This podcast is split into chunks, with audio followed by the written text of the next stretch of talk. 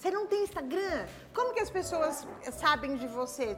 Teus e um, só que aí exemplo. começou, como fala, é, clon, clonar sei, e tal. Sei. Aí eu falei, quer saber? Não quero. Eu, eu sou bem Bem analógico. Não, não, analógico. É. Analógico, vou falar que é. você é analógico. Pois é, eu, eu rede social eu não sou muito. Não sou fã, assim, não. Você deve ter uma saúde mental maravilhosa. É ou não é, gente? Não é, não. Tem, de... tem uma explicação para isso, né? Uhum. A, nossa, a nossa profissão, ela é, é um massacre, né? Uhum. Se você ficar seguindo tudo, você enlouquece. Você fala tudo isso? Então, mas por outro lado, a internet está aí e tem muitos jogadores hoje ah, sim. que utilizam as redes sociais de uma maneira. Assim, mas eu acho que eles utilizam muito porque eles são é, garotos propagandas de muitas marcas também. Também. Né? Hoje em dia o futebol tomou uma proporção é. gigantesca, né? O cara tem que utilizar, porque aquilo ali pode, é, pode projetar ele de uma maneira incrível. Né? Podemos? Tá valendo já, gente. Então vamos começar porque eu esse episódio é, eu acho que é um episódio oportuno, acho não, é certeza, né, gente? Um episódio oportuno, especial, alegre. Por quê? Porque o convidado de hoje é um convidado que faz parte de um universo que faz com que os nossos corações, a nossa mente, a nossa alma sempre esteja com muita alegria, principalmente quando ganha, né? Muita alegria e muita esperança. A gente está falando de um universo que de verdade une todos os brasileiros. O esporte, na verdade, une mesmo os brasileiros, mas o futebol é incrível. E eu vou ler porque eu não quero correr o risco de errar nenhuma informação. O nosso convidado de hoje é, um, é uma pessoa que faz parte de um grupo ilustre e um grupo seleto de pessoas que já usaram a camisa da nossa seleção brasileira. Deixa eu ler aqui, ó. Ele levantou a taça da Copa Libertadores, a Recopa Sul-Americana. Se eu te falar errado, você me corrige tudo, tá? É, Supercopa Libertadores, Mundial de Clubes, Copa Comembol, é isso, né? Sim. E outras que ele vai contar aqui. Eu imagino que deve ser uma delícia profissionalmente vestir a camisa do Brasil e, e, e vivenciar essas experiências não só jogando, mas tudo que jogar desta forma, nesses lugares, proporciona em conhecer pessoas novas, conhecer lugares novos. Deve ser incrível, né? Então vamos direto ao assunto, só que antes eu tenho que lembrar que você precisa curtir o episódio. É, que mais, gente? Compartilhar. Compartilhar ativar a notificação. Eu não sei fazer essa parte. E falta mais um a se inscrever no canal para que esse episódio chegue para mais pessoas. Vamos começar então? Então, Doriva, gente, quem está com a gente é o Doriva. Eu vou pedir para que você conte para eles, para essa câmera, quem és tu, além de toda essa belezura que eu li. Fala para eles quem és tu. Prazer, Paula. é meu. participar de um, de um programa desse. Antes de mais nada, parabéns. A gente tem acompanhado e, e visto o sucesso do programa, é muito bacana. E nada melhor do que uma Copa do Mundo, né, uma ocasião tão oportuna para participar desse episódio, já que a minha vida foi toda feita no futebol. Né? É um privilégio, foi um privilégio, né? jogar uma Copa do Mundo, representar o Brasil. Eu me considero assim uma pessoa iluminada, porque ser escolhido é, para estar tá num, num, elenco de seleção brasileira. Né? Hoje é 26, na é. época eram 24. Então era, um, era mais difícil ainda, né? E, e eu tive a felicidade, o privilégio de fazer parte de uma seleção que disputou uma Copa do Mundo. É, então é um privilégio, é, eu me considero um, um, uma pessoa privilegiada por ter tido, primeiro, uma carreira linda dentro do, do futebol, né? E ter conseguido participar de eventos desse tamanho, né? Uma Copa do Mundo envolve muita coisa, né? É a paixão do povo brasileiro e e sem dúvida nenhuma é, fazer parte é, da, daquela seleção, apesar de não ter ganho, né, e que isso é, a gente foi até o final, participou da Copa inteira, então foi, foi um momento ímpar, foi um momento maravilhoso da minha carreira. Estou muito feliz que você esteja aqui e já vou de antemão te confessar. Eu sou, assim como muitas pessoas, não vou falar só mulheres, mulheres e homens também, claro, mais mulheres que entende muito mais da vibração do futebol do que das, das regras do futebol. Por que, que era 24 e agora é 26? Você acabou de falar. Foi uma alteração que, que a FIFA concedeu às seleções para poder levar mais dois atletas. Né? Isso aí acaba que abre um leque maior de opções para o treinador. Né? Na, o treinador tem que levar três goleiros. Isso é, é fato. Ah, né? Porque um joga, o outro fica no banco. Mas se acontece algum problema com algum goleiro, e eu estou usando uma posição específica, né? É porque é não dá para adaptar um goleiro, é colocar verdade. um jogador de linha é, no gol. Então, geralmente as seleções têm que levar três jogadores de linha. Então só sobra 21 vagas. Né? Hoje não, hoje com esse acréscimo, é, o treinador tem uma margem maior para poder levar mais atletas. É, e isso sempre foi uma demanda dos clubes? Da FIFA, né? Da FIFA. Da FIFA, da FIFA que é a organizadora, exato. Ela, ela que, ela que organiza, ela que coloca as regras do mundi, uhum. dos mundiais, né? Todos eles, né? Que é um evento é, a nível internacional e mundial. Então, todas as seleções têm que é, fazer tudo de acordo com a regra. Então vamos começar pelo começo. Qual que é a Bora. história do Deriva? Como que, como que você chegou no futebol? Como que você começou? Você pode contar da maneira como você quiser essa trajetória, como você começou e como você você parou em 2008, não foi? Sim nesse papel dentro do futebol como jogador. Depois a gente conta a história do técnico, que deve ser uma experiência também fabulosa dentro do esporte. Conta um pouquinho a sua trajetória para nós. Pois é, Paula, é sonho de criança, né? É, eu sou de Inhandeara, minha cidade é aqui próximo de São José do Rio Preto.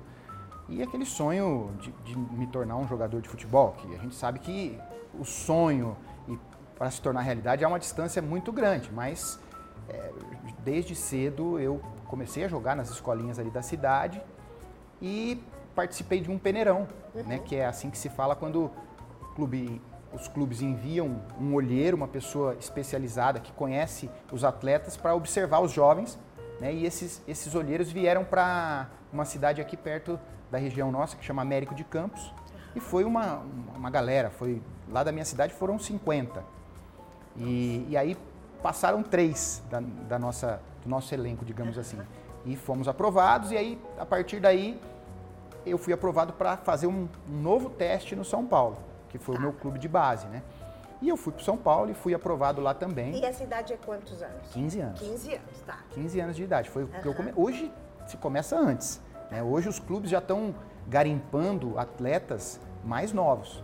É verdade que para alojar um atleta, ele tem que ter a idade mínima de 13 anos. Então, muitas vezes, se tratando de um talento, o clube move céu e terra para levar pai, levar mãe, para poder ter esse atleta o quanto antes. Tá. É assim a dimensão que tomou o futebol e assim para mostrar o tamanho do sonho também, né?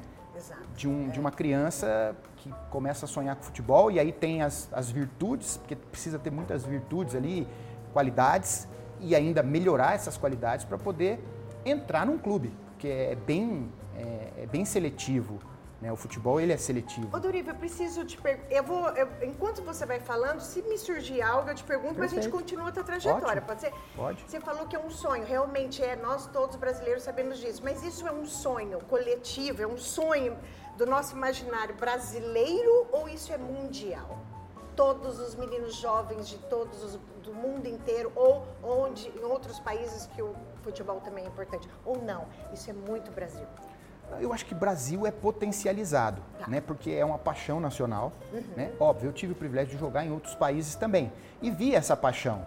Porém, é, os, os, jovens eles têm muito mais oportunidades tá. do que aqui no Brasil. Se tratando, se tratando de Europa, por exemplo, é, é, é, bem diferente, né? Uhum. É primeiro mundo. É, eu, eu te entendo. E aí o jovem ele não canaliza tudo toda a expectativa dele numa carreira de, de atleta.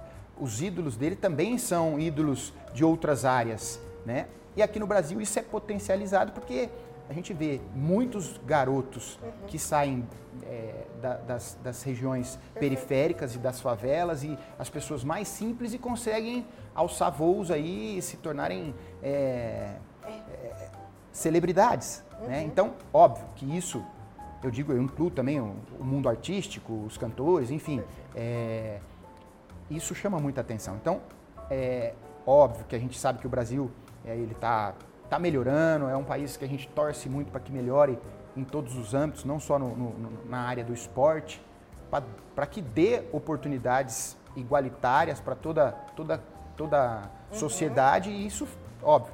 É, mas, sem dúvida nenhuma, esse é o, o fator principal, é, é, a questão de oportunidades. E aí, lógico, o, o Brasil é, ele, ele, produz, ele produz, ele produz, né? produz muito, muito atleta. A nossa matéria-prima é diferenciada, sempre foi. A gente está vendo agora com essa, com essa safra que o Brasil tem, mas sempre foi assim.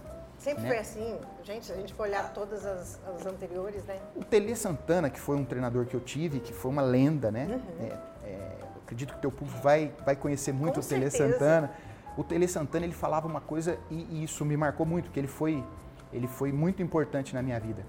Ele falava que o atleta brasileiro, ele joga bola descalço. E ele usa o pé, ele usa a sola do pé.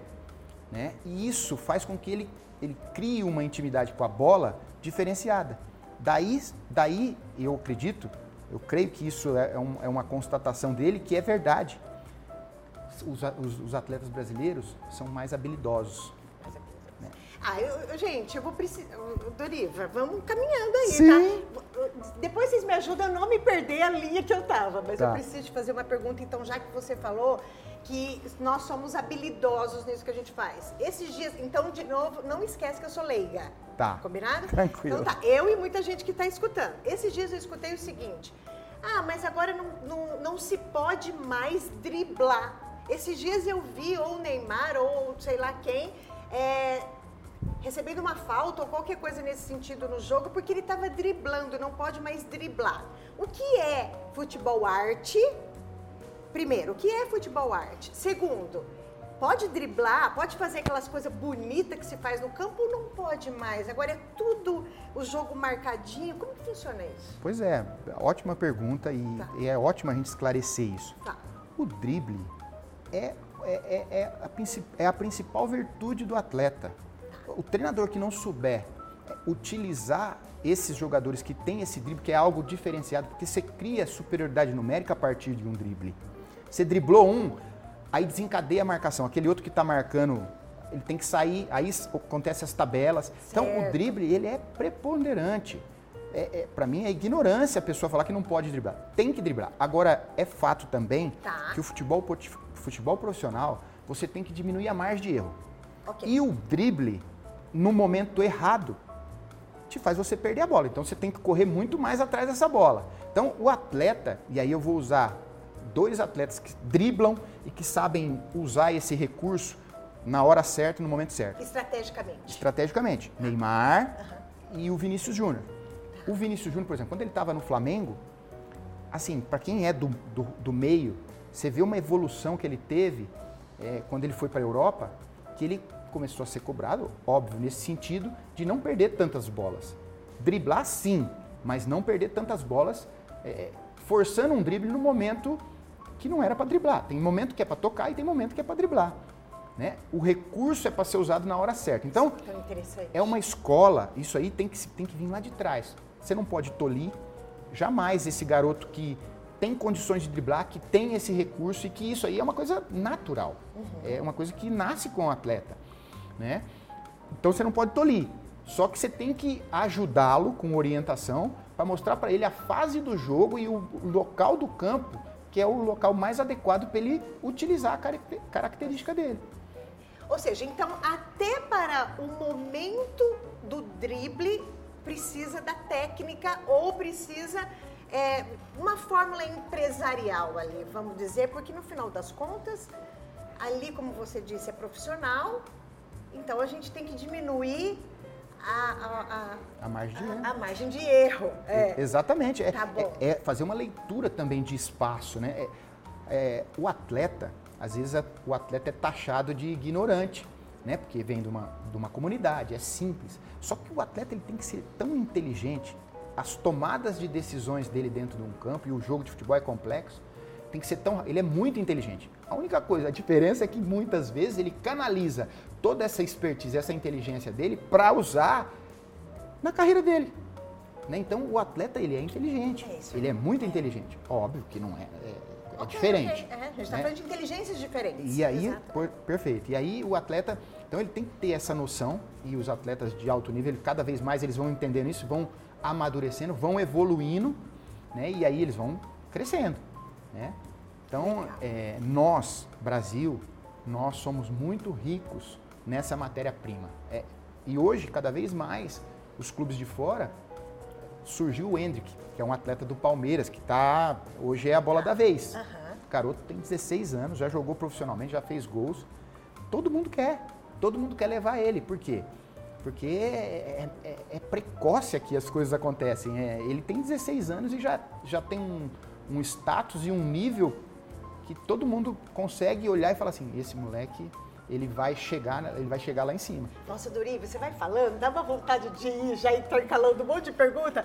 Deixa eu te falar só, é importante você saber, o podcast Bossa Nossa, hum. ele é assistido no Brasil inteiro Legal. por homens, mas majoritariamente por mulheres. Legal. Então acredite que toda pergunta que eu tiver fazendo entusiasmada para você aqui, a mulher do outro lado Bacana. também dá? Mas isso é muito legal, desculpa te muito cortar. Muito legal. Mas é muito legal, porque hoje em dia o futebol feminino está muito. Vamos falar disso. Está muito em alta e a gente torce para que cresça cada vez mais e que é, é a CBF, que é a principal entidade aqui do Brasil, acredite e aposte cada vez mais no futebol feminino, desde a base até o profissional, para que essas meninas elas, elas evoluam. Mas existe, já que está aqui, vamos falar de, disso. Existe um investimento profissional é, ou no mesmo nível, como que eu posso dizer, de visão de mundo para o futebol feminino ou não? Está muito aquém ainda? Ainda está longe ainda. Tá eu acredito assim, longe. assim que é, E você diz do lado do empresariado, do lado do empresariado. ou do lado técnico? É assim, hoje tá, é um, é um esporte assim que está começando a despertar interesse na mídia, certo, óbvio. Certo. E, e despertando na mídia, vai despertar no torcedor também. Hoje as grandes marcas é, e isso foi bacana, que a CBF obrigou os clubes grandes ter uma equipe feminina. Né? Então, ah, isso aí alavancou, alavancou o esporte e hoje tem categoria de base. Eu passei pelo Corinthians recentemente, tem categoria de base, tem um time profissional que, que tem ganho, tem atletas de ponta. Então, isso aí acaba que vai estimulando, vai fomentando o futebol feminino. Perfeito. E aí, aí tem valor, porque o futebol ele precisa ter valor agregado, tá né? Porque a empresa vai querer ter, claro, ela vai querer vincular é algo que, uhum. que tem visibilidade. É, né? com então, certeza. Ah, muito interessante. Então tá passando a ser muito interessante sim o tá futebol tá feminino. Bom, aí o menino de 15 anos lá no, no São Paulo Base. Pois é, voltamos, voltamos então para a tá. história. Aí fui para São Paulo, é, saí daqui de Andeara, me mudei para São Paulo. Uma das primeiras coisas que a minha mãe na época exigiu era escola, tem que estudar e eu concordo, é, ela tá certa, você tem que estudar. Então eu continuei estudando. O São Paulo tinha uma, é, uma estrutura, né? Então levava e buscava na escola, porque você está numa capital. Uhum. Então continuei estudando normal e comecei a jogar na base ali, fui crescendo, desenvolvendo, até o momento de me tornar profissional. É tão competitivo que não tinha espaço para mim lá. Eu precisei sair do São Paulo, eu fui emprestado, fui para futebol goiano Joguei na Napolina de Goiás. É tão competitivo que não tinha espaço para mim lá. De tanta gente boa que tinha lá, Sim. tem que ser distribuído. É, aí eu saí tá. e continuei sonhando, mas eu fui para um outro time muito mais modesto, né? Um Tudo time, bem. a Napolina em Goiás. Mas continuei fazendo o meu trabalho. Foi muito bom para mim a nível de, de experiência pessoal, porque eu joguei um campeonato profissional com 19 anos e fui muito bem, abri um mercado para mim. Tá. Né? Só que aí o meu sonho era voltar para São Paulo. Eu era vinculado ao São Paulo. Naquela época tinha a lei do passe. Então, eu assinei um contrato com o São Paulo. Meu passe era do São Paulo. Ninguém poderia me tirar. Até eu fazer um contrato profissional esse... que aí tinha duração. Naquela época, esse passe era arrendado, como se fosse um arrendamento? Exato. O clube tinha os direitos federativos sobre tá. você. Ok. Então, uma vez que você era vinculado àquele clube, o clube tinha os direitos, tá. né? Ele tá. te dava todo o suporte, mas ele tinha os direitos de negociar o seu passe. Okay. E aí com a lei Pelé uhum. foi abolido isso, foi abolido com a lei Pelé, foi abolido. O clube tem que fazer um contrato profissional com uma duração. Agora é uma prestação de serviço? Exato. Aí quando termina, tá. o atleta está livre. Lógico que o, o clube não vai fazer um investimento num atleta e se for um atleta de potencial, esperar esse contrato terminar e aí perder. Não. Então o clube faz um contrato para ter uma margem de segurança com o atleta e nesse meio tempo coloca o atleta para jogar, se ele tiver condições de jogar, e o atleta vai, tá. vai evoluindo e vai, vai se mostrando cada vez melhor e aí tem as negociações. Né? Hoje em dia é assim que funciona. Então eu fui para São Paulo, aí fui para o futebol goiano, fui bem, voltei, ainda não tinha espaço, uhum. voltei para o futebol goiano, fiquei mais seis meses. Aí, na segunda vez que eu fui para o futebol goiano, eu fui bem também, aí o Tele Santana, né? Uhum. Daí a importância dele, de me dar essa oportunidade. O Tele, ele foi tudo para mim. Porque é ele tão me... bonito ver uma pessoa gratidão, reconhecendo né? é, gratidão. a importância do outro na nossa vida. É, sem dúvida. Porque a gente tem talento, mas se a gente não tiver alguém que, que cria oportunidades para a gente. Perfeito, Paulo. Não é verdade? E ele, e ele me deu a, a oportunidade de voltar para São Paulo, de poder é, jogar naquele clube que eu sonhava e de errar, principalmente. Porque o que, que acontece? Às vezes você vai jogar, você vai jogar e você é novo é, é, é, difícil, o nervosismo vem, você não fica lúcido, totalmente lúcido e consegue fazer as coisas da melhor maneira e erra e tal, e há uma cobrança. O torcedor, apaixonado como é o torcedor brasileiro, ele não quer saber se você é jovem. Né? E é isso aí, é, isso aí é, é importante, os meios de comunicação, os formadores de opinião, passar essa informação para o torcedor, que o jovem ele precisa ter um pouco mais de, é, de cautela com ele, porque senão ele está queimando uma etapa, ele está indo ali mais, mais novo do que o, uh, o momento, por exemplo, o Hendrick, para usar um, um atleta de ponta aí.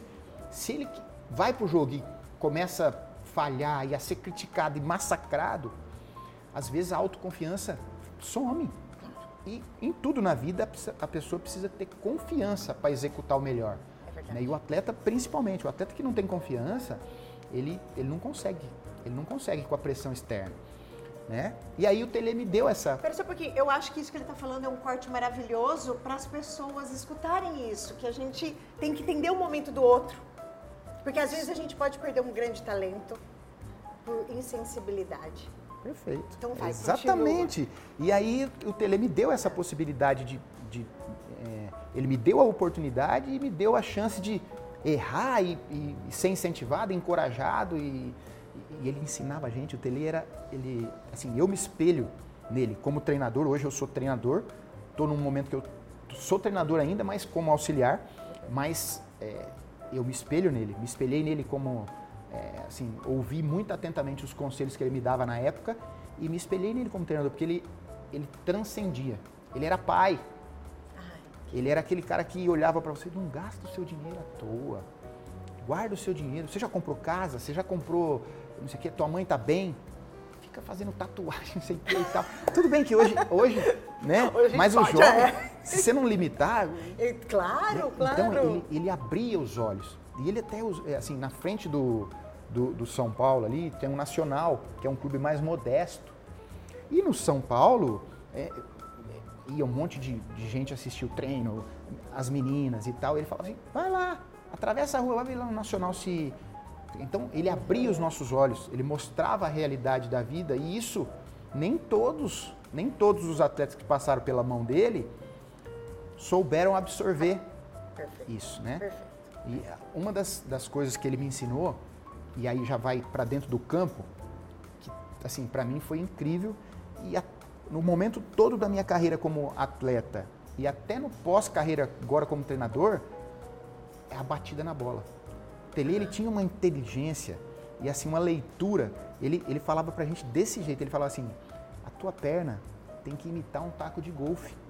É, aí ele mostrava onde que a bola tinha que pegar para você ter mais sensibilidade. Aí tu, você batia, bate, repete, uma, duas, três. Não, não, não, Doriva.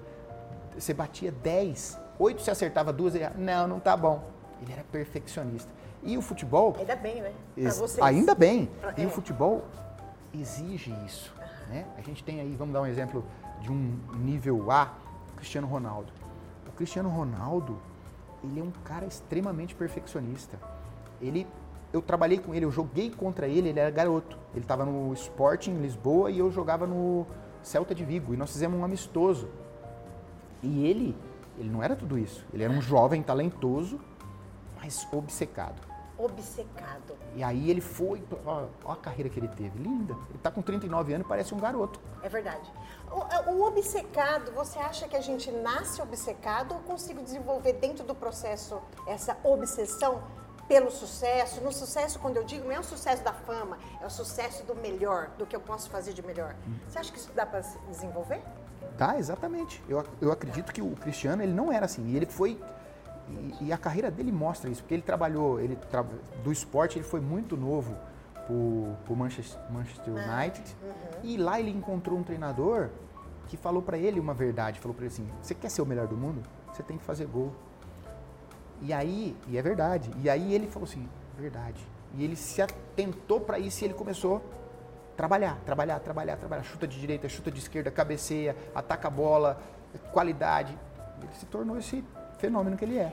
Dá para eu ser, só dá para eu ser melhor do mundo se eu for um cara que faz gol? E o outro cara que tá lá, que também é bom? Como que funciona? Me explica. Bom, vamos, vamos explicar melhor isso. Não esquece Não. que eu sou leiga, vamos Sim. lá. Não, é, assim, os jogadores que têm mais destaque, geralmente são os jogadores, os, os atacantes, né? Tudo Mas, bem. vamos lá. Ontem, por exemplo, é. né, o Casemiro é um, é um entre aspas, no, no, no, na linguagem do futebol, o volante, tá. que foi a minha posição também, certo. é o carregador de piano. É aquele que ele se preocupa com o todo, né?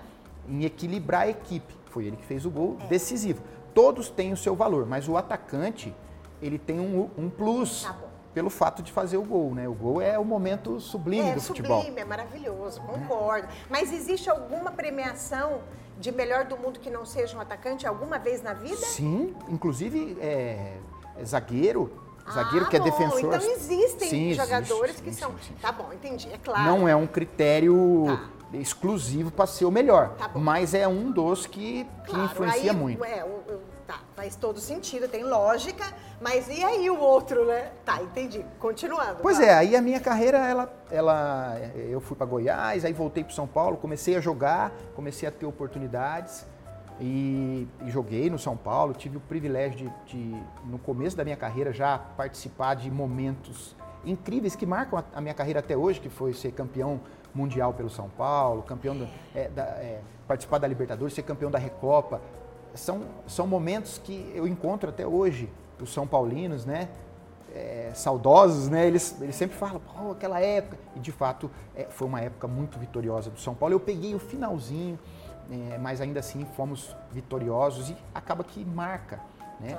Claro. Marca e, e assim, é, é, São Paulo foi um clube que me projetou demais. Eu tenho um respeito imenso pelo São Paulo. E, e um grande time. É um grande clube, é um grande clube. É, com certeza, é um grande clube. Um grande clube. E aí a minha carreira, ela foi para São Paulo, aí depois do São Paulo eu, eu fui negociado com a TAM, que é, era uma empresa que estava entrando no esporte e me levou para o 15 de Piracicaba. Aí se todo mundo fala, caramba, mas você vai dar um passo para trás e tal.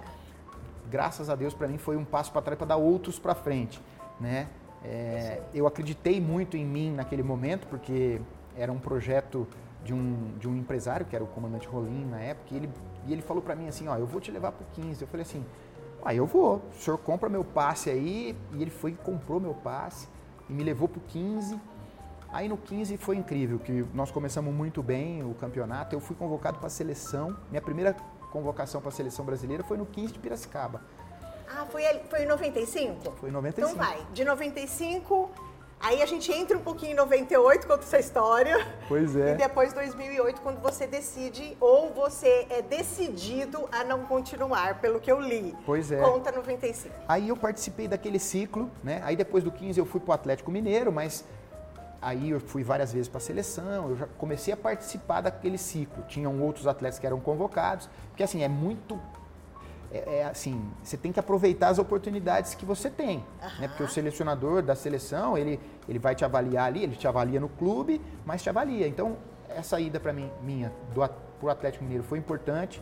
Do Atlético eu fui para a Europa, foi o meu primeiro clube na Europa, que foi o Porto, uhum. e também eu continuei fazendo um, um, bom trabalho, e isso aí despertou interesse da seleção. E aí aquele ciclo todo de 94 que o Brasil tinha sido campeão mundial, mas precisava de uma renovação na seleção até 98, eu participei e tive o privilégio de, de ser convocado para a Copa de 98. Tá, agora vamos ficar só um tiquinho na Copa de 98.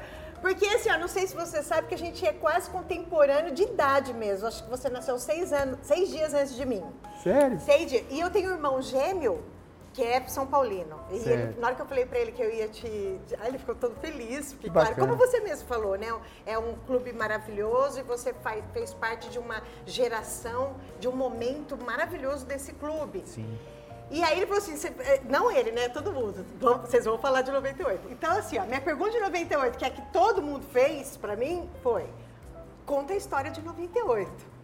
Mais ou menos o seguinte: como que é não sei se você pode contar exatamente o que aconteceu naquele dia, que foi o último dia que a gente perdeu, perdeu o jogo. O que aconteceu ali é, contribuiu para a gente não ser o campeão? Ou, ou, se não contribuiu, o quanto que isso mexe psicologicamente, emocionalmente com a equipe toda? O que, que aconteceu naquele dia e como isso reflete no jogo? Refletiu muito. Tá. É Vamos lá.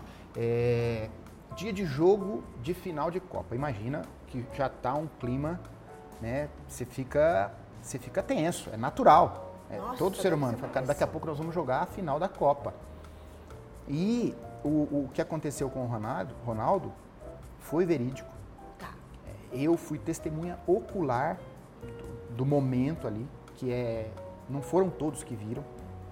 É, eu posso falar com propriedade, porque eu é, o meu quarto, é, no meu, meu quarto estava do lado do quarto dele, era Ronaldo e Roberto Carlos uhum. e Edmundo e Doriva. Tá. Vizinho de quarto. E o que aconteceu? É, duas horas da tarde, o jogo era às 19, 18h30, 19 horas. A gente tinha almoçado já, veio pro quarto para descansar. Aí depois na parte da tarde tinha o lanche, na sequência do lanche a preleção e depois estádio e jogo. Uhum.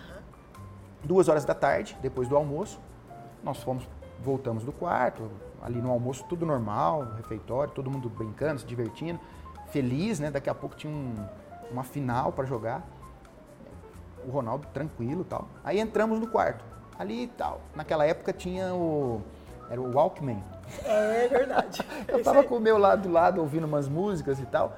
Aí o Roberto, do nada, entrou correndo no nosso quarto, batendo na porta. O Ronaldo tá passando mal, o Ronaldo tá passando mal. O Edmundo até falou um palavrão lá com ele, uhum.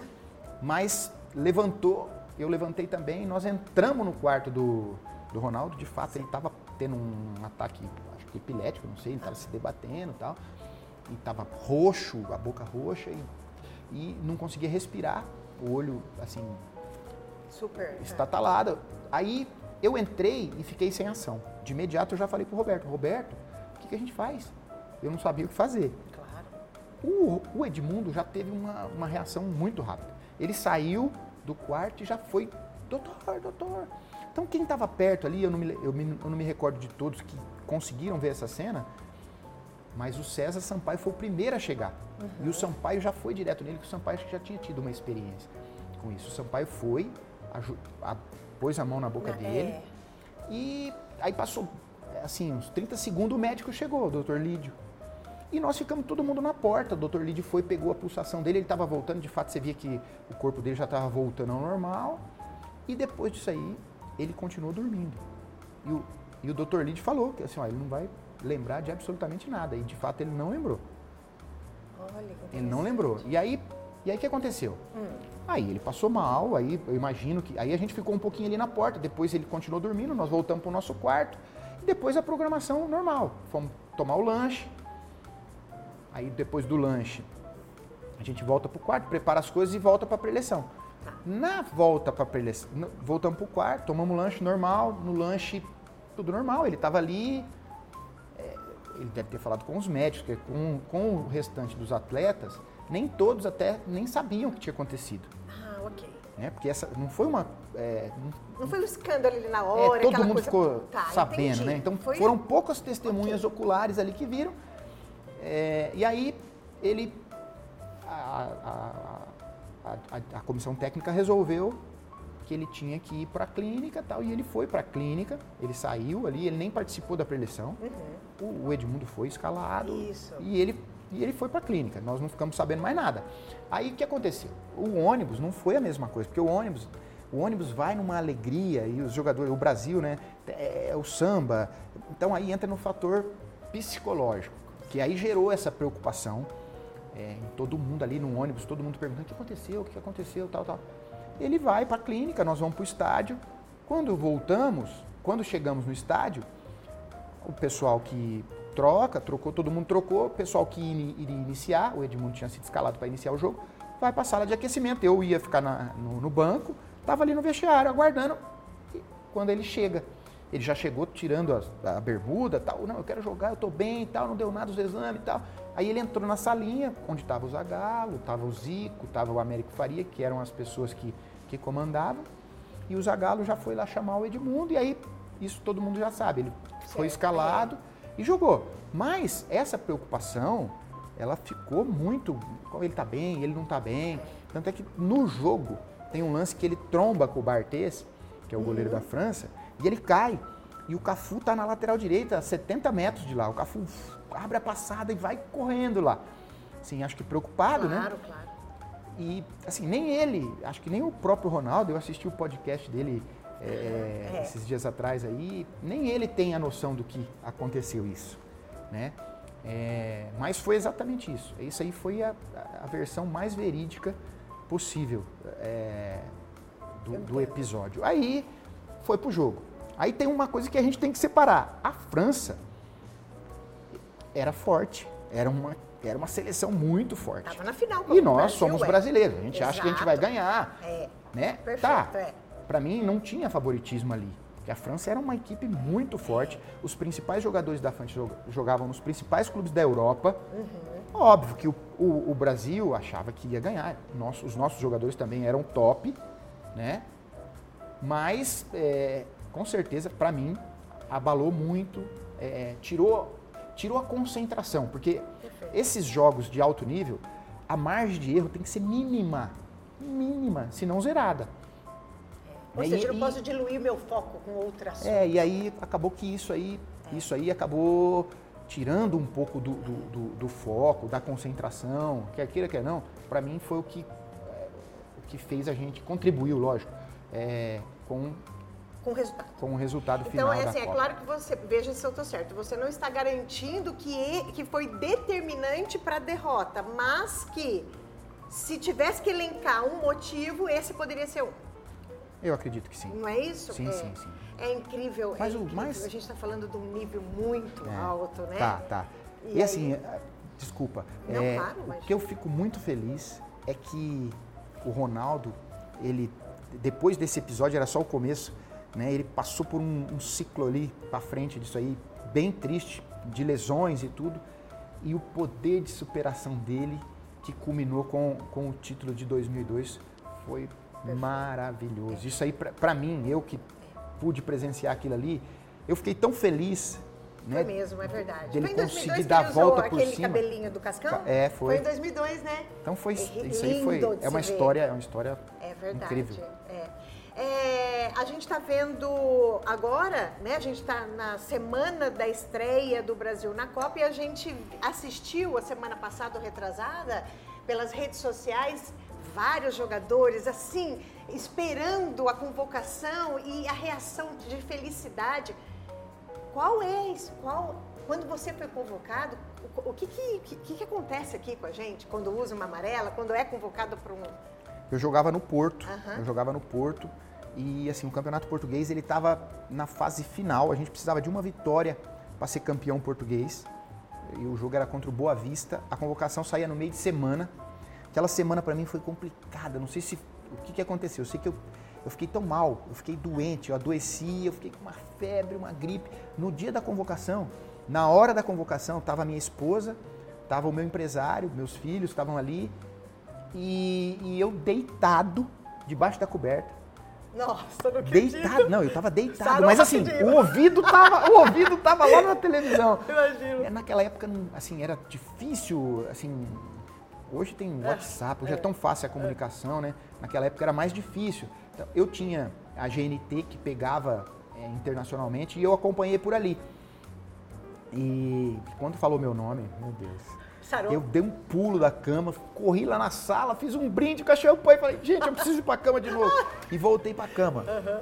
Porque eu queria me recuperar para jogar o jogo de sábado e de fato eu consegui jogar o jogo, nós fomos campeões portugueses. E aí depois eu pude vir para o Brasil antes para apresentar na seleção, mas foi incrível, foi um, é, é, um, é um momento. Deve ser maravilhoso. É um momento único, né? Porque, Porque você sabe que tem muita gente ali que Brasil, poderia estar ali, né? O Brasil é, é, como a gente falou no começo, né? O Brasil tem muito jogador e, e muito jogador qualificado. É, é verdade, dá para fazer duas, três seleções é, é com os jogadores brasileiros, né? Então você está num seleto grupo que, que é convocado assim de cara para uma seleção, uma Copa, é, é incrível, né? É privilégio mesmo. É, não, deve ser uma coisa espetacular. Deve ser, assim, é o prelúdio da sensação maravilhosa que você tem quando é campeão. Quando você é convocado é. para ir para Copas, deve ser maravilhoso, um prelúdio, né, é, do que você sim, vai viver sim. lá.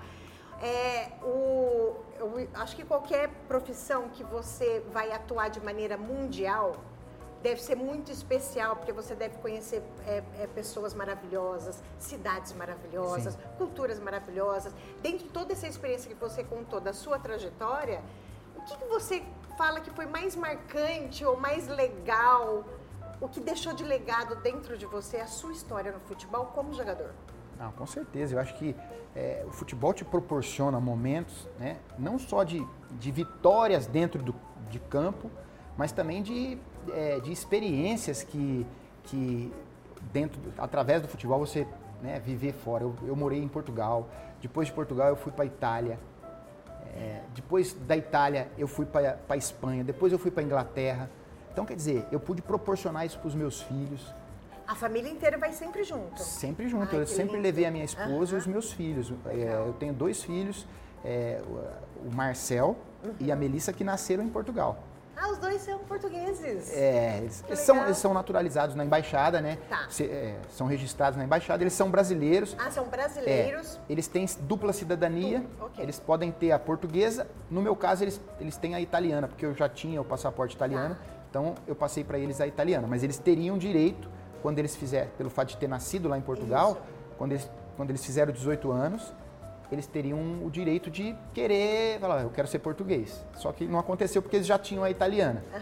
Né? Então, o futebol, ele te, te proporciona isso, né? Então, você morar fora, é, aprender novas culturas, como você disse, fazer amizades, né? Então, abre o leque, né? Abre a sua visão de, de mundo, né? Sem contar, eu imagino, a, a beleza que é acessar a, a, a, inteligência, o topo da inteligência naquilo que você trabalha, naquilo que você trabalha. Não importa se é no empresarial, quando você está no lugar onde a, o máximo da inteligência sobre aquele assunto tá, deve ser maravilhoso. Não, é sensacional. Você acessar o máximo do máximo do máximo daquilo que você faz. É, eu assim, Deve ser uma delícia. O, o que, eu, que eu costumo dizer assim, que eu fui um privilegiado na minha carreira de atleta porque eu joguei as principais ligas, né? É, é. Você jogar um campeonato italiano, você jogar um campeonato inglês, até hoje o campeonato inglês, naquela época o campeonato inglês ele já era um nível acima da Europa e hoje continua.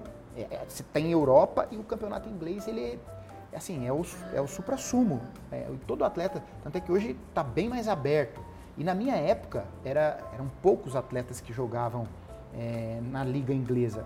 Era assim, tinha uma regra, é, ou você tinha é, participações na equipe nacional, no, ou seja, na seleção do seu país, nos últimos dois anos você tinha que ter um aproveitamento de 70% das convocações. Tá. Ou você tinha que ter dupla cidadania. No meu caso, eu, é, eu joguei na, na, Inglaterra porque eu tinha dupla cidadania. Eu era italiano, né? E aí, como eu era comunitário, não contava como estrangeiro no país. E aí eu, eu consegui o work permit, que é o, o permisso para a permissão para trabalhar no país, através desse, desse passaporte italiano que eu tinha. Muito bacana.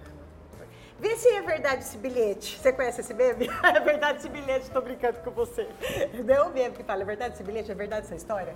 É, Tô lá fazendo meu, meus exames médicos e cardiologicamente dizem que eu não posso mais continuar. Foi assim? Em 2008? 2018, é, 2008, 2008, né? foi, foi sim. Assim é, eu, eu retornei para o Brasil em 2006. É, ainda tinha uma, uma expectativa de jogar ainda.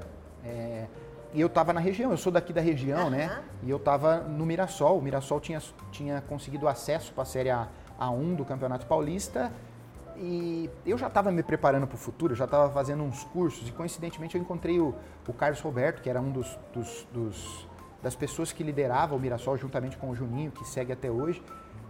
E encontrei com ele no aeroporto. Eu estava em São Paulo, encontrei com ele no aeroporto. O que você está fazendo? O que você não está fazendo? Eu falei, estou fazendo uns cursos de treinador e tal. E ele falou assim: não, vai lá no Mirassol. E no outro dia, na segunda-feira, eu fui no Mirassol para ver se eu conseguia fazer um estágio como treinador.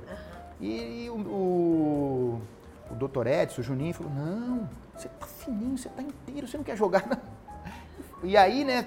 Claro. Pé, pé, o pé coça. coça. Eu falei, sim, vou jogar, vou começar a treinar de Eu tava, eu não tinha parado totalmente, eu não tinha mudado o foco. Uhum. Né? E aí eu comecei a treinar para jogar o Campeonato Paulista. E nesse, nesse processo aí de, de treinamento, final de ano, eu peguei uma, uma gripe muito forte. E, e, e, aí essa foi justamente num período que a gente estava fazendo as avaliações, né? O Dr. Gilson, que é um, um, cardiologista de Mirassol, ele avalia todo o elenco, porque hoje é muito importante isso, né? Os clubes têm que avaliar todos os atletas para evitar uhum. problemas. E, e aí o, eu fiz esses exames e deu uma alteração. Ele me encaminhou para o Dr. Nabil Goraeb, que é, na época era o médico mais conceituado na área do esporte em São Paulo, eu fui e de fato teve uma alteração, uma perca de tônus muscular no coração. E o doutor falou: Isso aí pode ser um quadro que está começando agora, ou pode ser algo que, ou uma doença né, que está ah, surgindo. Tá. Aí entrou o temor, né? Porque eu perdi meu pai muito novo. Meu pai, meu pai faleceu. Com problemas cardiológicos? Sim. Ah, meu pai faleceu com 32 anos. É, eu, não, eu não conheci meu pai, assim, Entendi, por claro. foto só, porque eu tinha 11 meses quando ele faleceu. Né? E, e por conta disso, e eu falei, não, eu naquela altura eu já já estava assim, já tinha, já tinha tanto, feito, né? é, tinha é. feito muita coisa dentro do futebol. Eu falei, não, eu paro, eu mudo de e foi o que aconteceu. Eu, eu resolvi parar, ah. mas isso não impediu de eu refazer os exames e tal. Passou dois meses, eu refiz os exames, poderia até ter voltado a jogar. Só que eu tinha virado a chavinha, já falei assim, não, agora eu quero focar. Que bom, que legal. E isso foi bom, porque assim, no futebol tem um, um mantra, sei lá o quê, que eles falam que você morre duas vezes, né? Quando você, quando você para de jogar e quando você realmente falece. É. E, e, é difícil essa transição. Né? E para mim, o fato de ter acontecido isso, de certa forma, é, me acalmou mais. Claro. Eu falei, não, peraí, não dá para jogar? Vamos, vamos fazer uma transição para uma outra área e foi o que eu fiz. E nesta hora você já sabia que essa transição seria dentro do futebol? Porque a gente sabe que tem alguns, é, vou falar esportistas de modo geral, que depois é, se tornam empresários, Sim. empreendedores. Você já sabia que não, que o teu lugar era ali, Sim. continuaria ali. Sim, é. E aí você falou, vou me tornar um técnico. Exatamente. O que, que aconteceu? Quando eu estava já no final da carreira ali, não imaginava que ia parar naquele momento, mas você já começa a visualizar o futuro. Fala, peraí, eu tenho que me preparar. Tá? Então eu já estava, como eu disse, eu estava fazendo uns cursos. E aí veio, é, veio, veio essa, essa decisão, é, eu parei. Mas o lugar que eu sentia mais, mais confortável uhum. dentro do futebol era próximo dos atletas, justamente porque assim, o que me atraía, e aí lembrando do Tele, era, meu, eu, eu posso ensinar as coisas para o atleta, eu posso mostrar um outro lado para o atleta, eu posso despertar é, é, um sentido profissional nos atletas desde cedo. E aí foi o que, o que me moveu para trabalhar com a base. E eu gostava muito de trabalhar com a base. Por quê? Porque você pega um jovem sonhando né, com o futuro e você dá para ele, você dá para ele muita coisa. É, você, você, você, você, ajuda demais. É um, é um atalho gigantesco em tudo.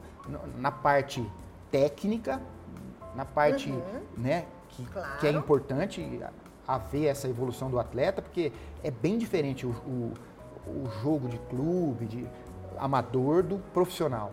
Então, esse atleta jovem, ele precisa ter uma.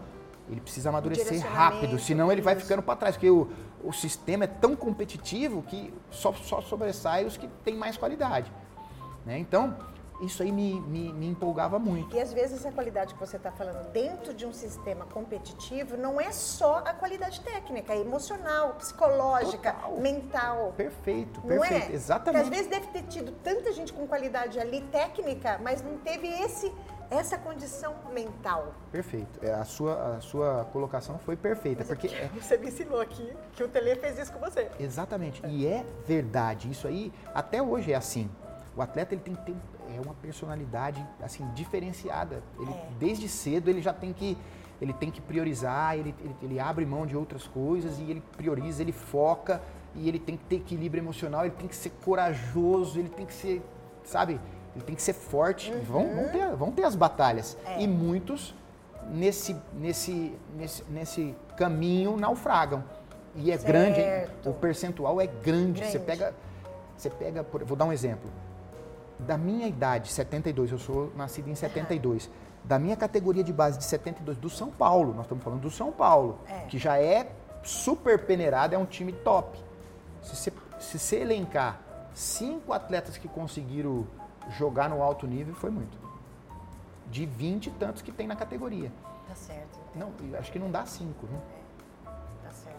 A gente vai falar um pouquinho sobre os jovens que estão entrando, essas crianças que entram.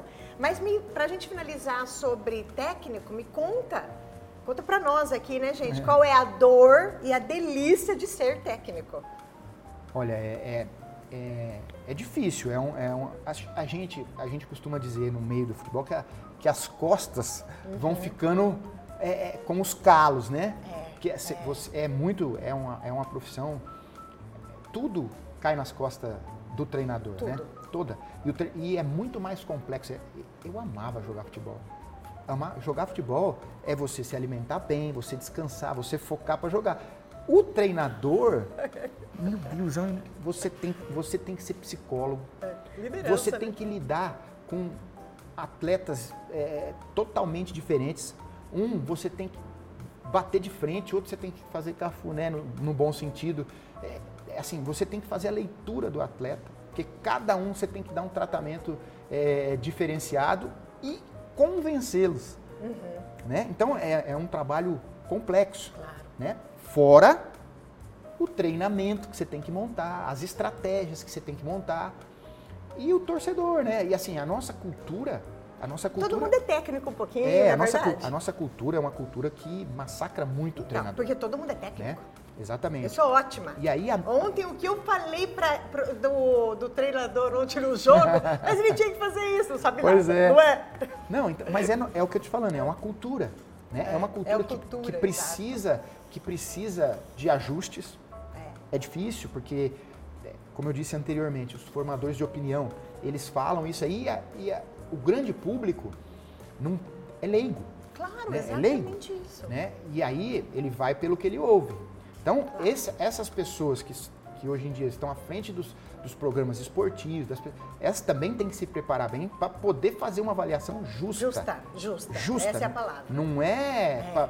para falar que o cara é bom, sendo, o cara não sendo bom. Perfeito. Mas tem que ser justa. Né? E muitas vezes é, os trabalhos não têm o tempo. É, o trabalho não tem início, meio e fim, para aí ter uma avaliação. É claro. O trabalho tem início. Se conseguir resultado, ele tem meio. Se não conseguir, ele não tem fim nunca. Entendi. Né? Então é, é complexo, é diferente de outras.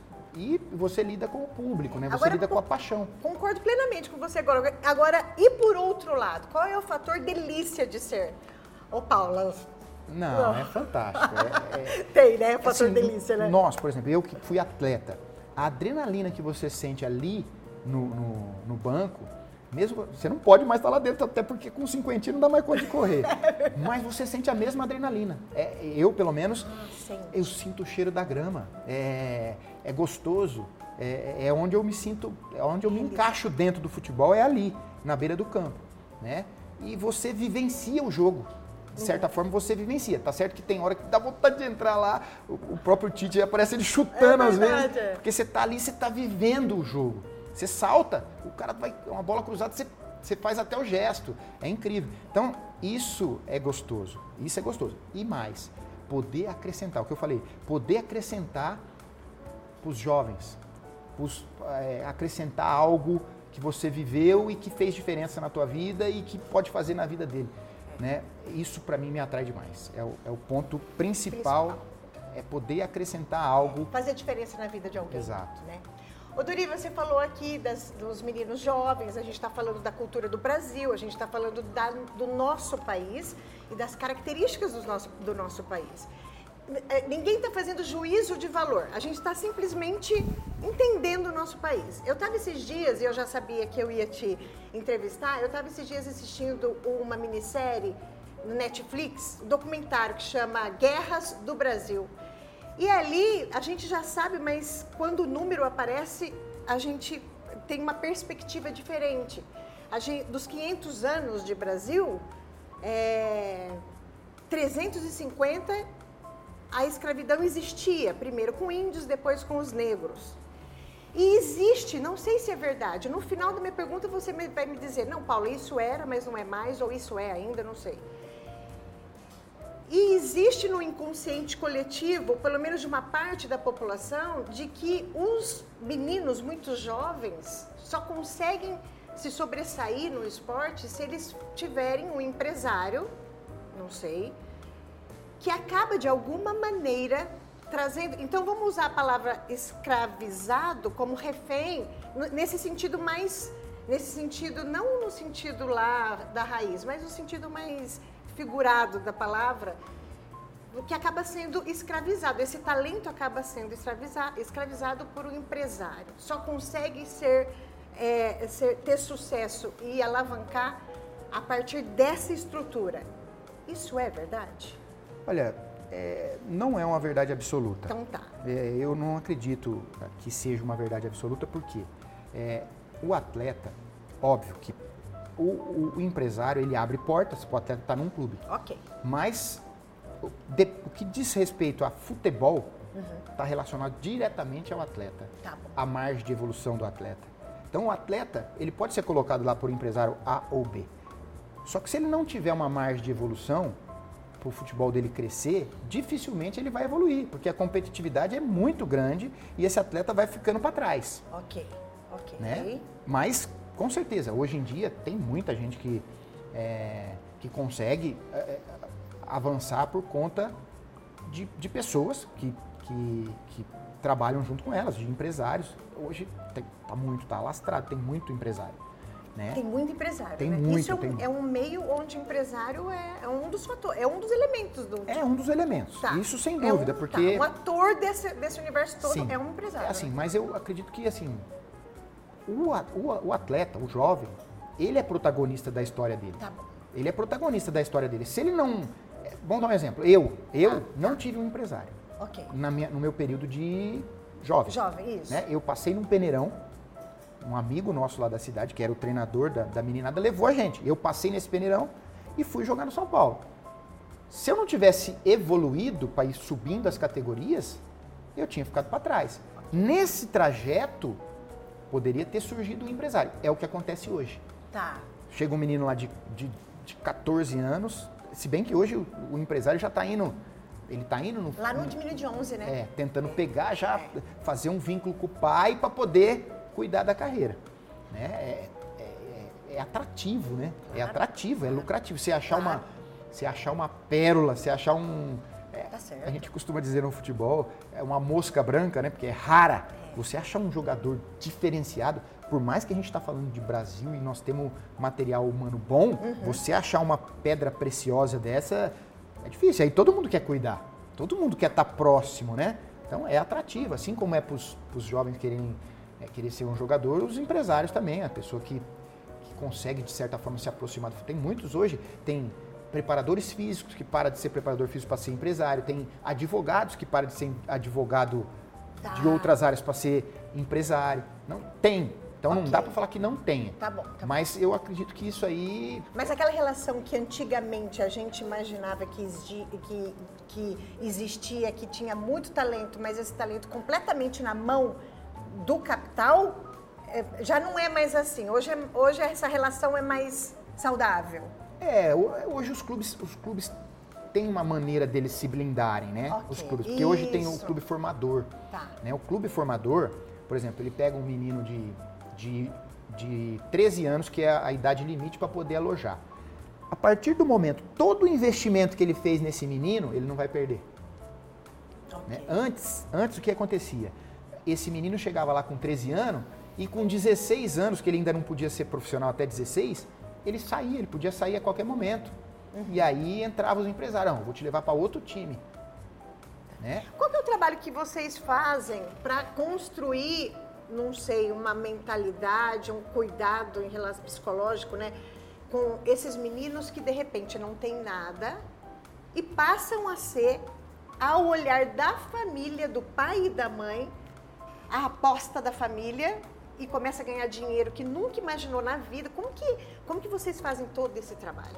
Não, que deve é, ser uma coisa incrível. É, não, você tem que. É, é o que eu te falei. É, é, é uma, uma, outra faceta que o treinador tem que ter. Se você tem um jovem é, no teu elenco, ou se você trabalha com jovens exclusivamente, se é um treinador de categorias de base, é uma faceta que o treinador tem que ter de, de chamar o atleta. De, porque assim, muitos pais se perdem nesse processo. Se perdem, é, atrapalham a evolução uhum. do menino. Eu já vi inúmeros pais que é, a ambição do pai é maior até do que a do menino e acaba atrapalhando. Porque na verdade o menino ele não tem ambição, ele tem paixão. Ele tem paixão. Só que aí o pai, o pai ah, vê a galinha dos ovos de ouro. Isso. Né? O pai vê a galinha. Então Esse, você trabalha com os, aí vocês também trabalham só o, o, o espaço mental do menino ou da família também? Quando é necessário, você tem que conversar com os pais. Quando ah. você vê que está está havendo uma interferência no trabalho, o clube tem né, é, pessoas é, encarregadas de fazer esse tipo de trabalho. Os clubes, eu digo, clubes de, de alto ah. nível, tem pessoas que, que vão visitar a família, vão, vão orientar. E se é um talento, então, aí tá. cuidam, vão cuidar de todos os processos para justamente tentar blindar esse atleta inclusive da própria família, você acredita? Claro que eu acredito, eu imagino que seja assim é incrível, mesmo, né? porque é, é uma, deve ser uma loucura. E a gente está falando esse, futebol, né, meu? A gente sabe o quanto Paixão, de né? dinheiro né? também envolve tudo envolve isso. muito. É Hoje em dia as cifras são, são absurdas, né? Absurdas. E aí, e aí acaba que é, as pessoas é, acabam se perdendo nesse processo. Eu estou adorando tanto que a nossa, nossa hora já passou faz tempo. Antes de, eu preciso fazer rapidamente seis perguntas que mandaram, eu tenho que honrar tá. essas perguntas, mas eu queria fazer a minha última então. Tá bom. Que é, quem é o melhor técnico do Brasil? Quem já foi ou é o melhor técnico do Brasil, na sua opinião? Tite. Tite, Tite. disparado. Ele, ele, ele é incrível. Ele é, ele é um treinador de ponta. Está na seleção né? Ele, ele é um treinador moderno, né? é inteligente, é um cara trabalhador demais, né? Eu, eu... Elegante, né? Elegante, Não, sim. elegante no trato. Também, é educado, é, é refinado, é. sabe falar, né? É. é enfim, é, para mim é, é, o Tite. Mas nós temos outros treinadores bons. Sim. É, mas essas perguntas é para deixar a gente assim meio desconcertado, né?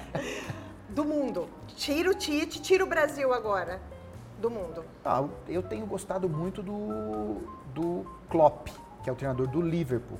Mas, o, o, assim, nos últimos anos, o Guardiola. Guardiola. Agora você vai me ensinar quais são as posições que existem no campo. Aí você vai falar para mim. O melhor. Eu sei que é difícil, mas estamos lá, estamos aqui, vamos fazer. O melhor do Brasil e um outro nome no mundo. O melhor do Brasil e um outro nome no mundo. Atacante. Atacante?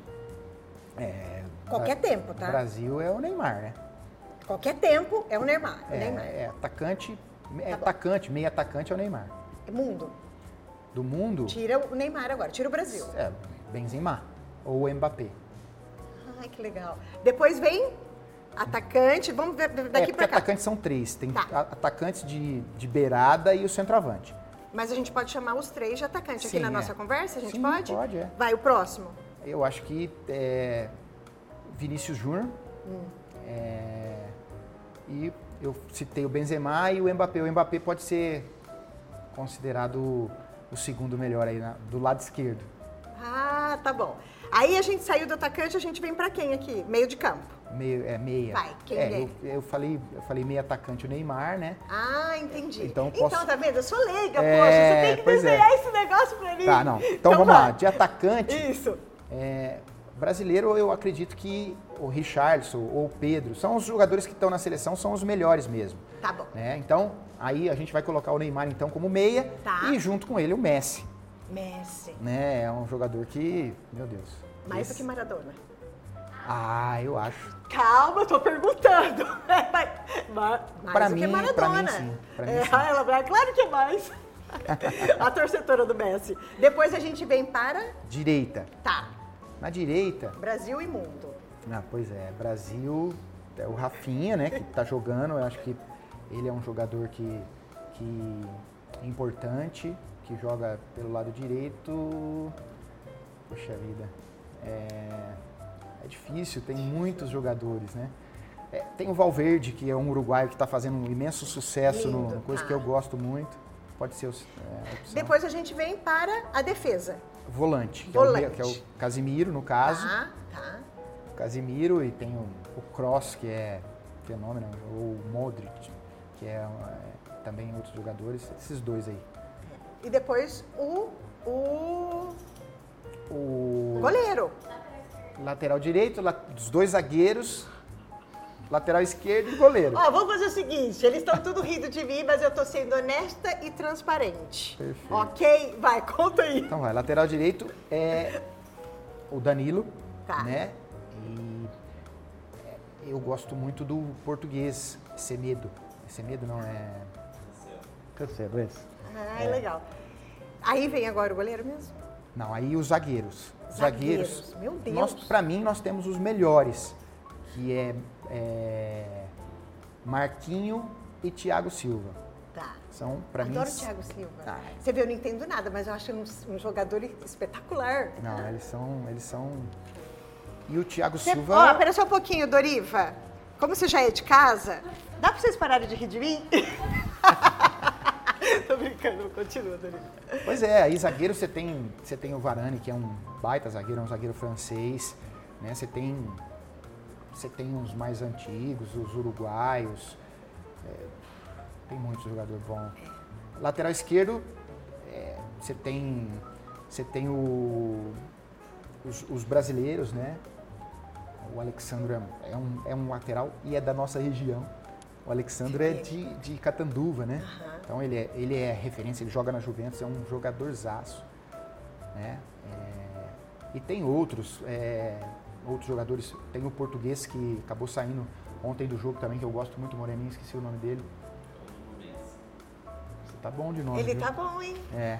Por que, que você É não me ensinou são um pouquinho muitos antes? nomes. São muitos nomes, né? A gente acaba se É, perdendo. claro, goleiro, claro. goleiro, a gente tem três, quatro, cinco. Nós temos muitos goleiros, né? Tá jogando, é, tá jogando o Alisson, mas poderia jogar o Everton, poderia jogar o, o como chama? É, o Ederson. Olha os nomes como são parecidos. É, mas tem outros goleiros. O da Bélgica é um goleiraço. Da Bélgica. É que é, é um goleiraço. Enfim, Tá. são Ok. esses jogadores. No final, você vai criar um Dream Team do futebol, de todos os tempos, de Garrincha até hoje. Você vai colocar aqui ó, os nomes deles todos aqui, Meu tá Deus. bom? Qual a importância de aprender outra língua no futebol, para jogar futebol? Não, é fundamental. Mas é, você, quando você imigra, né, você vai para um outro país, você tem que, você tem que, é, inclusive isso foi, é, foi uma grande barreira para muitos jogadores. Antigamente os jogadores brasileiros tinham dificuldade de se adaptar fora, porque eles tinham uma, uma mentalidade equivocada, no meu modo de ver. Aham, aham, porque se você vai para uma outra cultura, para um outro país, você tem que ser o primeiro a se, se esforçar para se adaptar à cultura do país, né? E o idioma faz parte disso aí. Claro, Pô, você vai, na- você vai jogar na Itália e vai, vai falar português com todo mundo. Não, você tem que aprender a falar o italiano. Né? Você tem que aprender a falar o, o inglês se você estiver jogando na, na Inglaterra. É óbvio que tem países aí que é complicado. Você vai para o Japão, você precisa de um tempo longo para você aprender a falar japonês. Ou você vai para a Rússia, você vai precisar de um tempo longo. Eu tenho um sobrinho que jogou na Rússia e ele aprendeu a falar. Mas ele ficou vários, vários anos lá. Mas enquanto isso, é o inglês. É, Então, língua- inglês é, não o tem- inglês é, o inglês é Se você que- quer ser um profissional de ponta no futebol, você já sabe que o inglês tem que estar ali igual o português. É, tem que. tem- é assim, digo assim, não vai interferir nada no teu, no teu trabalho Tá. dentro de campo. Porém, Sim. a comunicação é, ela é, ela é fundamental para É. você viver bem e tal. E, e ajuda, e ajuda também dentro de campo. Apesar que no futebol existe uma linguagem universal, sabe? Que a Tá. gente. É, só de olhar você já sabe. Tá, entendo. É a comunicação é, corporal. É, né? do dia a dia ali. É, tá. é incrível. Como você, você, tá, você tá na Inglaterra. Quando eu cheguei na Inglaterra, eu falava bem pouco inglês. Uhum. E, e aí, só que dentro de campo você se entende. Claro, tá certo. Como trabalhar, deixa eu ver, garotas, daqui a gente já falou. Eu tô lendo as perguntas que eu te falei que eu preciso fazer, tá? Certo. Qual o futuro do futebol feminino? Você acha que garotas podem sonhar em viver de futebol? A gente já falou um pouquinho disso. Que sim, que podem que sonhar. Sim. Né? que sim, depende, depende muito das confederações, da, da CBF, depende da FIFA e essas, essas entidades elas estão dando passos para fomentar cada vez mais o futebol feminino e acredito que isso aí vai fazer com que o futebol feminino seja rentável também né, tá. do ponto de vista financeiro e que seja atrativo para as grandes marcas e com certeza já está sendo e, e, o ano que vem nós temos o, o mundial feminino é, legal, né? né? também e a gente a gente está torcendo demais para as nossas atletas. Tá certo. Imagino que, como a maioria dos brasileiros, o jogador de futebol tenha seu time de coração. Minha dúvida é como fica esse coração quando justamente ele está jogando é, pelo time adversário. Ai meu Deus, eu sou São Paulino e estou jogando no Palmeiras. Como que é? Pois é, não, é. A, a gente que está no meio do futebol, você consegue, com o tempo, né? Eu, eu, por exemplo, eu torcia quando era garoto, eu era São Paulino. Certo. Né? Aí tive o privilégio de jogar no São Paulo. Né? Então eu tenho um carinho muito grande com o São Paulo, mas eu já joguei várias vezes contra o São Paulo, já ganhei, já perdi do São Paulo, já trabalhei no Corinthians e amei trabalhar no Corinthians. Foi um tempo especial, é uma que torcida legal. diferenciada. É, trabalhei no Atlético Mineiro, trabalhei em outros clubes fora do Brasil, enfim, é, você a, aprende a lidar com isso e separar o lado o lado profissional, né? Você, claro, é. você vai defender aquela cor que você está defendendo ali com, com tudo que você tem de melhor. Tá certo. É, aqui, a gente está no período da Copa. Eu vou ler vou, vou, entender aqui. A gente está no período da Copa, é o momento auge, né? O maior, de maior contemplação do futebol. Mas fora este momento que acontece a cada quatro anos, a gente vê muito os assuntos voltados aos grandes clubes, onde tem mídia, dinheiro e muito glamour por conta dos jogadores famosos. Porém, há a realidade de, um, de uma grande massa de jogadores que não ganham fortunas e de times com uma estrutura muito modesta. Você já passou por eles até. Podemos dizer que esta segunda realidade é a que prevalece no mundo futebolístico ou não? Cada vez mais os clubes é, menores estão desaparecendo mesmo. É, se bem que muitos jogos e categorias disputadas é, não estão no holofote, né? Minha dúvida é: possível viver de futebol sem ser notado pelos grandes times? Como é a realidade desses clubes menores? São salários que permitem ter uma vida confortável? É grande a pergunta, mas eu acho que o contexto Sim. é o mesmo, né? É, é, ou o salário chega a ser abaixo de uma pessoa, por exemplo, que trabalha numa, num emprego convencional na carteira de trabalho. Qual é a realidade do futebol que não está na mídia? Maravilhosa. Sensacional. Tá, vai. vou sintetizar a resposta. Isso, isso. É, é, é mais pura verdade, é essa daí. Tá. É, existe estatística que diz que 5% é muito baixo. De 5 a 10% que consegue é, viver do futebol. Então, assim, é uma realidade dura. Né? E isso, o, as crianças, né, elas precisam saber, saber, dessa realidade. Porque, é, às vezes, tem um sonho. E o futebol, ele, esse sonho, às vezes, acaba por atrapalhar é, a vida claro, da pessoa. Porque ela fica focada naquilo ali. Eu já tive vários amigos é, uhum. que, que, teriam condições de, de, de, ser um atleta, mas que não conseguiram. Eles jogaram, sofreram, jogavam em clubes que não, não, não, não pagava bem e ainda não pagava o salário, porque é a grande maioria. É a, é, então, é, torna o, o esporte ainda mais difícil, é mais seletivo, porque o atleta, para ele se consolidar nesse mercado que vai trazer é, é, assim, digamos, um, uma estabilidade para ele financeira, é, é só um, um, grupo muito seleto. Né? Então, é, tem que ter o plano A. Eu sempre falo, quando eu vou dar uma palestra para jovem, para criança, outro dia mesmo lá na minha cidade, eu fui falar com os meninos de uma escolinha, eu falei, plano A e plano B. O plano A pode ser que seja o futebol hoje, mas daqui a pouco pode ser que seja é, o plano B passe a ser o plano A. Não, não deixe de estudar. Não deixe, tem que, tem que conciliar, não tem como, porque é, você tem que pensar no futuro, né? E às vezes é, essa ilusão, né? Uhum, essa ilusão uhum. de, de, de se tornar e tem que ser realista, né? Tem que ser realista, porque é difícil, é, é seletivo e, e, às vezes tem um nível do futebol que é difícil, é difícil. Tem muitos sofredores aí do futebol que, que vão e não conseguem nada, não conseguem ganhar nada para ter. Então, é, esse percentual aí é, é, muito maior. Então, o percentual de, de, de atletas que conseguem atingir esse seleto grupo aí é, é, bem pequeno, é uma margem pequena. É, é, como se fosse, vamos dar um exemplo, um vestibular de uma universidade federal que uma pouquíssimos, é, pouquíssimos é. conseguem entrar. Mas e esse que são amadores e que estão lá trabalhando profissionalmente no amador? É, não, me explica, vamos, vamos melhorar essa pergunta, né, Paula? existe o topo e existe as outras séries, não é sim, é isso? Sim, sim. Esses salários das outras séries é suficiente para ele ser só jogador ou ele também tem outra profissão? Não, é assim, é, série A, vamos tá. dar um exemplo, vamos usar a nível nacional. Isso. No Brasil nós temos série A, B, B C, C, e D. Tá. Né? Todos esses, esses níveis aqui, o atleta consegue viver, ele consegue viver. O D é mais difícil, são os clubes mais modestos que disputam a Série D, só que tem clubes importantes que disputam a Série D. Tem clube, por exemplo, vamos dar um exemplo aqui no, no estado de São Paulo. Tá. Nós temos a Ferroviária. Okay. A Ferroviária é um clube de Série D. Só que no estadual ela está na Série A, no, no A1. Então, quer dizer, é um clube que tem investimento para a Série D. É um clube que ela dá uma condição boa de trabalho.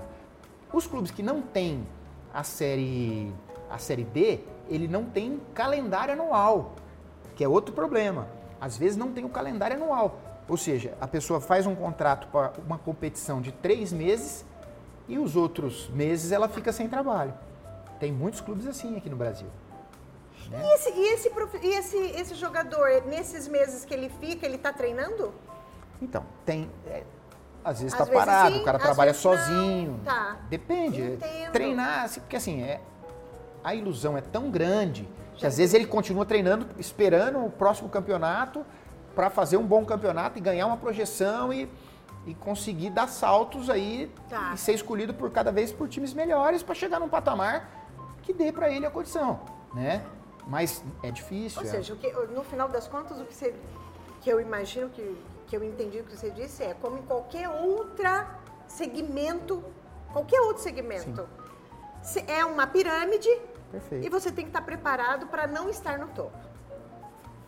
Você tem que ter essa realidade dentro de você, lutar para que esteja, mas, mas é, apaziguar se não estiver também e, e, ter o teu plano B para poder. Que ter, tem que ter. Principalmente os, os jovens, né? Aquele garotinho que está começando a é. sonhar, que ainda está ilusionado com tudo e, que às vezes, ah, pai, eu não vou estudar, eu vou jogar, não sei o quê.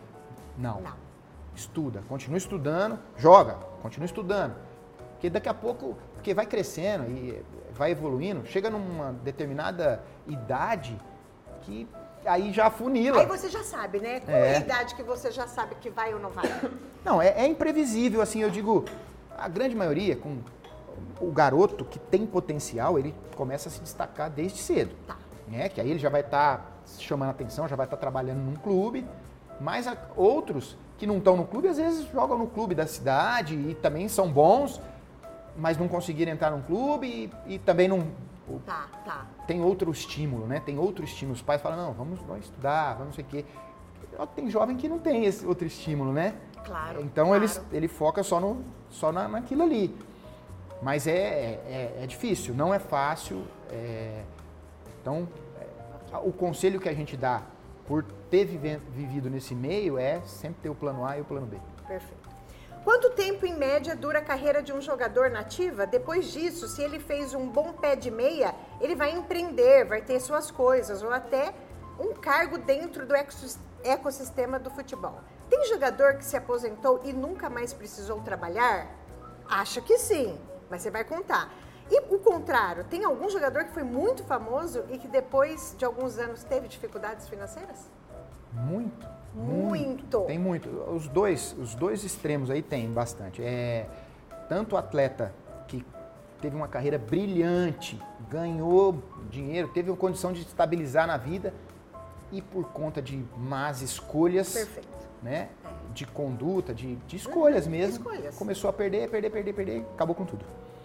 Ao, fato, ao, ao passo que tem atletas que nem jogaram num, num patamar tão brilhante, mas que conseguiu ali guardando o dinheirinho, comprar sua casa, é, ter uma estrutura, viver e viver relativamente bem. E tem aqueles que, que se inserem novamente no mercado de trabalho. É, Eu Sim. posso me considerar dessa é, Aham, aham, pessoas que trabalharam como atleta e depois se inseriram novamente no mercado de trabalho, que não é fácil, que você tem que se preparar, você tem que estudar, porque é diferente você ser um atleta e você ser um treinador, né? Você tem que adquirir outros conhecimentos para você ser um líder. Hum, É verdade. Né? É Então, verdade. Então nem todos se encaixam depois e muitos é, ficam perdidos. É por isso que tem essa famosa frase que é a segunda morte, porque a pessoa fica perdida, ela não sabe o que fazer e fica mesmo. Fica, inclusive, parece que a mente atrofia. O cara parece que ele, ele continua sendo aquele atleta e tal, roupinha, tal, não sei o quê, achando que. E na verdade a vida dele já mudou. Ele tem que virar a chavinha chave. e trabalhar e, e- e focar de um jeito ou de outro. Ele- a vida continua, né? Porque a carreira, é, a pergunta no começo é a margem de tempo. É. É 15, 16, quando consegue estender muito 20 anos. Quando consegue menos de 20 anos. Tem uma última aqui deles, é o Brasil leva a taça da Copa este ano? Quais são as nossas eh, chances? E quem você acha que também chega na final com a gente? Ai, que delícia Pergunta de difícil, hein? pergunta! Pois é, não, eu- o Brasil tem condições, né, de, de chegar na final, de conquistar esse título. É uma seleção é, muito qualificada. Os nossos jogadores, é, principalmente os atacantes, ganharam projeção no último ano aí gigantesca nos seus clubes. Não são jogadores que têm hoje um know-how grande. Então isso aí traz, traz com certeza, é, é, digamos que o Brasil pode sim conquistar. Dentre as seleções que Tá. podem estar lá na final contra o Brasil, não tem como não elencar a Argentina, não tem como não elencar a, a França, que é a atual campeã e é fortíssima. A Espanha também, que está vindo renovada com uma geração de talentos. Eu acredito que fica entre es- esses quatro aí, esses quatro. Então, para finalizar, vou te fazer uma pergunta. Existe uma frase, no, no- principalmente no futebol, que fala o seguinte: o, o futebol imita a vida. Você fala muito isso. Então, vamos pensar o contrário. O que, que o futebol ensina para a gente tocar a nossa vida? O que, que o futebol pode ensinar a gente? Nossa, eu, é, eu sou suspeito de falar, né? Porque o futebol me ensinou tudo. Né? Eu, através do futebol, eu, é, através do futebol, eu me aproximei muito de Deus. Eu tenho um relacionamento bem profundo com Deus e foi através do futebol. Através do futebol, eu conquistei as coisas da minha vida. Através do futebol, é, eu pude é, viver momentos é, incríveis de conquistas e de frustrações que me forjaram e me fizeram ser um, é, um, um homem melhor, um marido melhor, um pai melhor, um profissional melhor. Né? Então, é, o futebol, no meu caso, foi fundam- fundamental para me formar como, como homem. Como, como, que legal. Eu adorei. Eu, eu ficava mais 10 horas aqui. pois é, Vocês foi também bacana. ficavam? Ficavam, né, gente? Eu ficava. Foi bacana. E eu aprendi alguma coisinha hoje de futebol. Só que uma coisa eu sei que eu sei como todos os brasileiros, que é torcer e vibrar por esse esporte que traz tanta alegria para nós, não é? Verdade. É maravilhoso. Doriva, eu te agradeço assim muito. Eu Tô agradeço, muito Paulo. feliz de ter feito esse episódio com você, de Eu verdade, também, agora e por, e por você mesmo. Mas antes então, gente terminar, eu peço que você se despeça. Gente, ele não tem Instagram para os. Como que, como que os fãs te seguem? Como que Pois os é, fãs têm que eu- saber da sua vida? Ah, eu, eu sou bem reservado. Eu, eu não tenho, não tenho é, pretensão de ter, é, é, o meu estilo de vida. Eu claro. sou, eu sou de Inhandeara, uhum. uma cidade pequena que eu amo, né? E assim, eu não, eu, eu não atrelo, né? Perfeito. Eu não atrelo isso tudo a a divulgação, eu prefiro ter a minha vida mais reservada, uhum. Né? Tem muita gente que, que me procura através de telefone, de, é, de contatos mesmo, é, mas assim, eu prefiro ter essa, esse estilo de vida eu... Mais low profile, que a gente é, chama. É. Mais na nossa, mais na minha, não é pois isso? é, eu gosto muito. tá bom, tá certo. Por favor, deixa para eles, então, é, alguma mensagem, tanto pensando no futebol, como pensando para um próximo ano aí, 2023, o que você quiser falar. Não, bacana. É acho que é, nós estamos chegando no... É, nós estamos é, durante o Mundial, né? Torcer muito para o Brasil. Se Deus quiser, o Brasil conquista esse, esse, esse campeonato. É, a gente tem totais chances, então... É, mas também estamos perto do final do ano, né? Que a gente possa ter um ano melhor e que cada vez mais a gente possa é, ter uma vida mais é, estabilizada, com valores uhum. e que a gente possa desfrutar da melhor maneira da vida. É isso mesmo. Obrigada. Doriva, de novo, mais uma vez, muito obrigada. Eu Tenho certeza que todo mundo que está do outro lado é, a, vai adorar esse episódio, porque a gente tratou de um assunto que faz parte do inconsciente coletivo Verdade. da nossa nação, né? E que tem muito valor para nós. Então, muito obrigado, parabéns por toda a sua trajetória, que é linda e maravilhosa. E eu gostei demais de conhecer você. Também. Tá bom? Obrigado. Um orgulho para nós aqui. E para vocês, agradeço por ter ficado até o fim. Não esqueçam de curtir, compartilhar, ai, se inscrever, tudo aquilo que vocês sabem que vocês têm que fazer para que esse episódio chegue para mais pessoas. Porque se você assistiu e gostou, a tua amiga também vai gostar de assistir. Combinado? A gente está no estúdio da Mãos da Terra e até o próximo episódio. Tchau, tchau. tchau.